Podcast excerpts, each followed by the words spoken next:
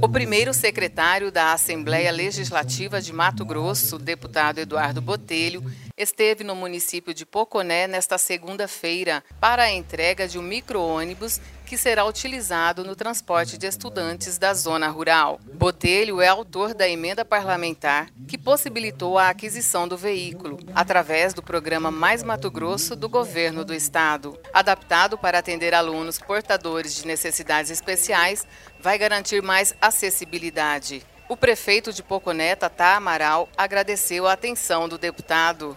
Através de uma emenda parlamentar do deputado Eduardo Botelho. Queremos aqui nesse momento, em nome da população poconiana, agradecer por esse trabalho, por ter lembrado do município de Poconé e que, como ele mesmo já disse, é a primeira de muitas ações e benefícios que estarão vindo para atender a demanda de Poconé.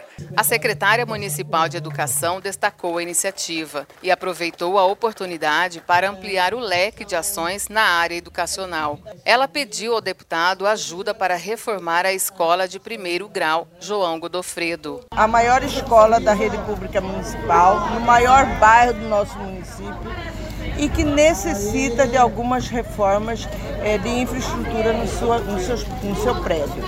Então nós estamos entregando esta solicitação de parceria ao deputado Botelho. Nós vamos trabalhar para que possamos ajudar a viabilizar essa reforma. É uma escola muito importante, uma escola antiga aqui. Botelho, que conhece bem as necessidades da região, se comprometeu a envidar esforços para consolidar mais ações. Estivemos aqui em junho, andamos aqui, fomos para a zona rural e vimos que uma das necessidades para a zona rural era um ônibus escolar. Então nós já destinamos esse ônibus.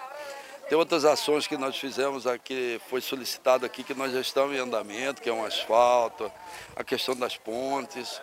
Tudo isso já está sendo viabilizado também para Poconé. O micro-ônibus vai ajudar a Prefeitura a atender as 56 rotas do transporte escolar, distribuídas nas 70 comunidades rurais, sendo 30 assentamentos, além dos distritos da região.